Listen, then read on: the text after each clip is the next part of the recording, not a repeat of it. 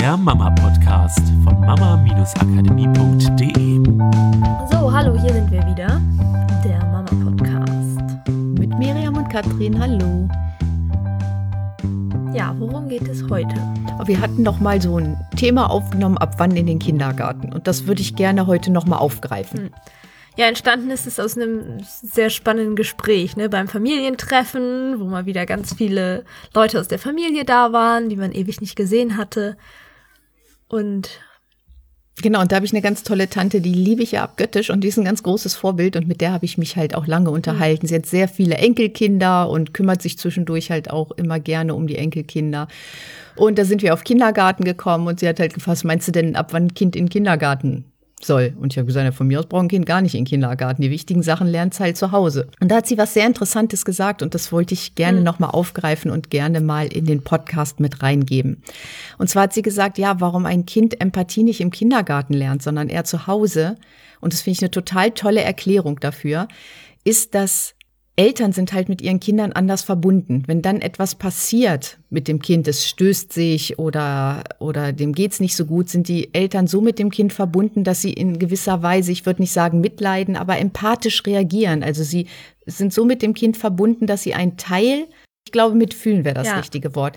Und es ist nicht dieses, einfach zu sagen, oh, ist doch alles nicht so schlimm, nur so, ne, ach, mhm. hast dich gestoßen, immer Pflaster drauf und gut. Ja, egal. So wie es im Kindergarten halt oft der Fall ist. Die Erzieher, und das fand ich halt diese tolle Erklärung, haben halt immer eine gewisse Distanz zu den Kindern. Das heißt, sie mhm. haben nicht dieses Mitgefühl zu den Kindern. Auch eine Art, also was ich so schön fand, sie hat es, glaube ich, nicht mal als so abwerten, die haben halt immer so eine Distanz, sondern weil sie meinte, naja, die wissen halt, ne, auch, dass das wichtig ist, so, also aus einem professionellen so funktioniert Kindererziehung heraus. Ja, und oft ist es ja auch die Menge der Kinder, die da sind, hm. so. Ja, und was das Kind dann in dem Fall, wenn es im Kindergarten sehr, sehr lange betreut ist, auch besonders Manche, es kommen mhm. ja manche, die kommen sehr früh in den Kindergarten, schon mit ein oder zwei Jahren in, in eine Krippe und dann kommen sie in den Kindergarten und anschließend sind sie beim Hort, so dass sie manchmal morgens um halb acht aus dem Haus sind und um 16 Uhr wieder zu Hause sind und sind im Prinzip nur von Erziehern betreut, die eben nicht dieses Mitgefühl zeigen können, weil die Situation es einfach gar nicht hergeben oder weil sie nicht mit jedem einzelnen Kind so in Verbindung treten können. Dann lernt dieses Kind die Empathie nicht.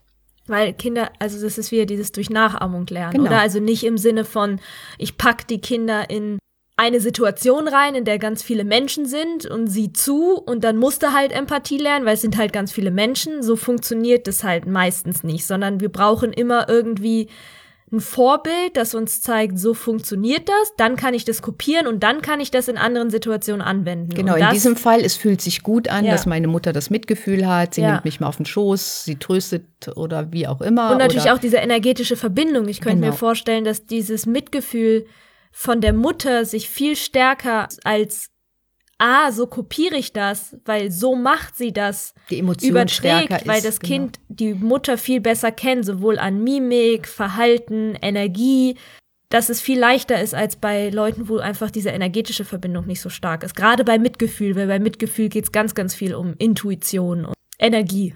Ja, und das ist es, mhm. die Intuition zu lernen oder zu stärken beim Kind und auch die Empathie zu lernen und zu stärken beim Kind passiert halt eher zu Hause in Verbundenheit mit den Eltern zum Beispiel, ja. also mit engen Bezugspersonen. Und das ist, ja, Erzieher sind auch Bezugspersonen, aber nicht diese engen Bezugspersonen, die so viel sich rein assoziieren, wie Eltern das tun, sondern immer einen gewissen Abstand haben zu den Kindern das ist nochmal mein Anliegen. Rein zum Verständnis, warum das so mhm. ist, soll es allen Müttern aufzeigen, wenn du gezwungen bist, dein Kind früh in den Kindergarten zu geben oder lange betreuen zu lassen, weil du eben arbeiten gehen musst, das ist alles kein Problem, solange du die Zeit mit deinem Kind intensiv verbringst und zwar in Verbundenheit, achtsam bist mit deinem Kind, dass du merkst, wenn es deinem Kind nicht gut geht, in dieses Gefühl ein bisschen mit reingehst und eine Lösung mit deinem Kind findest und ja. nicht dieses stressige, ich zuppel dich jetzt noch mal hierhin und dann müssen wir noch das und jetzt machen wir schnell Armbrot, sondern dir die Zeit nimmst für dein Kind.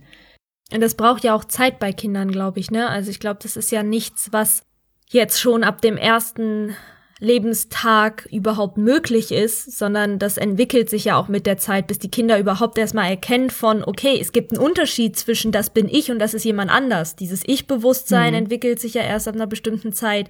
Das brauche ich ja irgendwie alles, um überhaupt mitzukriegen, das bin ich und das ist mein Gefühl und das ist jemand anders und der hat gerade ein anderes Gefühl und warum hat der andere ein anderes Gefühl, als ich das gerade habe?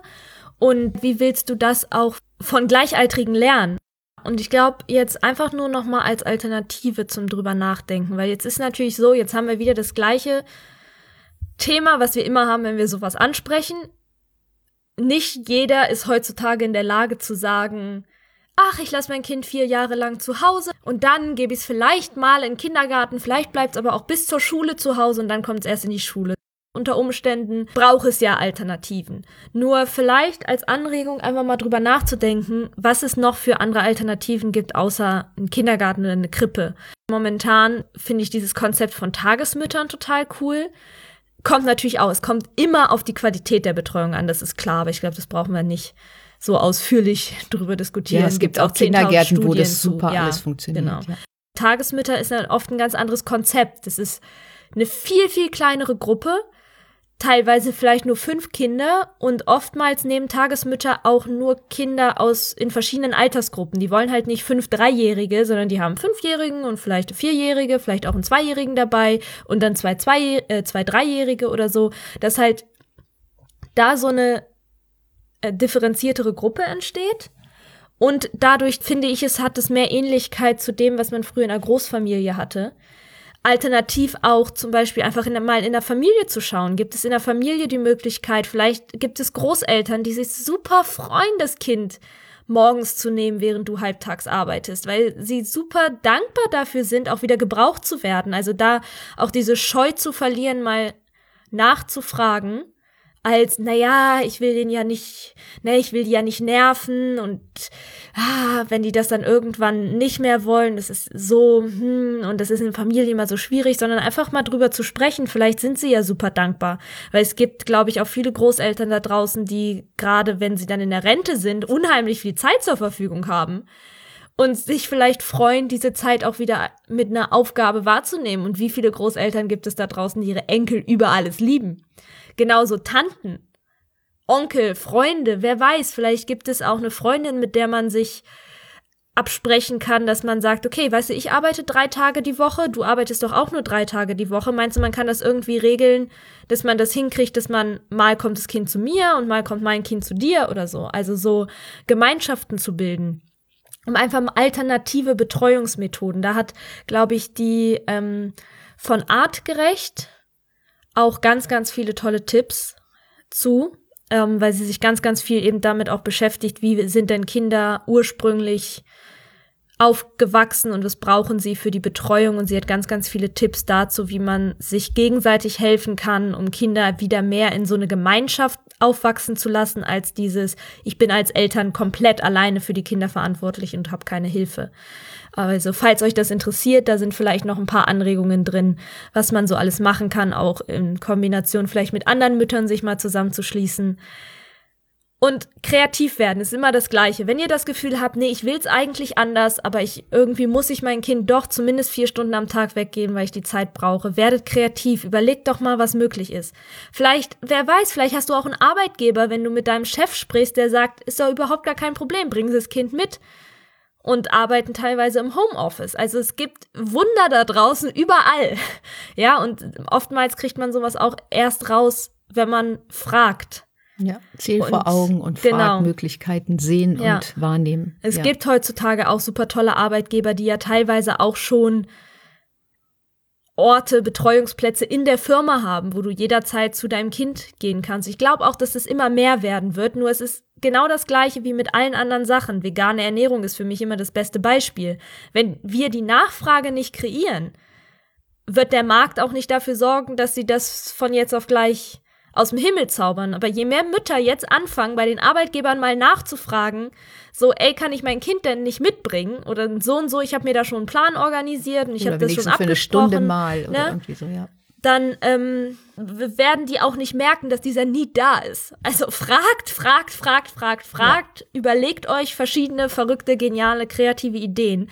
Und dann können wir, glaube ich, auch ganz viele coole zusätzliche Sachen schaffen. Bei Kindergarten ist es ja auch nicht nur schlecht. Also das ist ja nicht die nein, Botschaft, die wir nein, haben, nur einfach Fall. dieses, da, sich mal reflektiert damit auseinanderzusetzen und eine bewusste Entscheidung zu treffen. was ja. ich möchte, was ich für mein Kind möchte. Genau. Ja, und wenn mein Kind im Kindergarten betreut ist, die Zeit zu Hause halt so zu nutzen, dass ich meinem Kind genau diese ja. Sachen mitgebe und genau. dass ich die Zeit ja auch genieße mit meinem Kind. Ja, genau, ja. dann halt auch sich wieder dieser Gegenteil, was kann ich dann tun? Ja.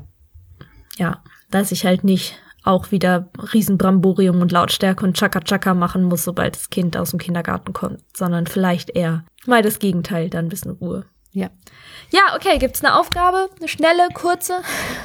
Nee, guck deinen Alltag an. Also ich finde, ja, das ist halt wichtig, Entscheidungen, bewusste, wieder in Kontakt mit deinem Kind treten, so wie wir es eigentlich ganz hm. oft auch sagen ja. in unserem Podcast-Folgen, weil das, glaube ich, sehr, sehr wichtig ist, diese Achtsamkeit da hm. Dann bis nächste Woche. Tschüss. Tschüss. Das war der Mama Podcast, der Podcast, der Familien zusammenwachsen lässt. Mehr zu uns unter mama-akademie.de.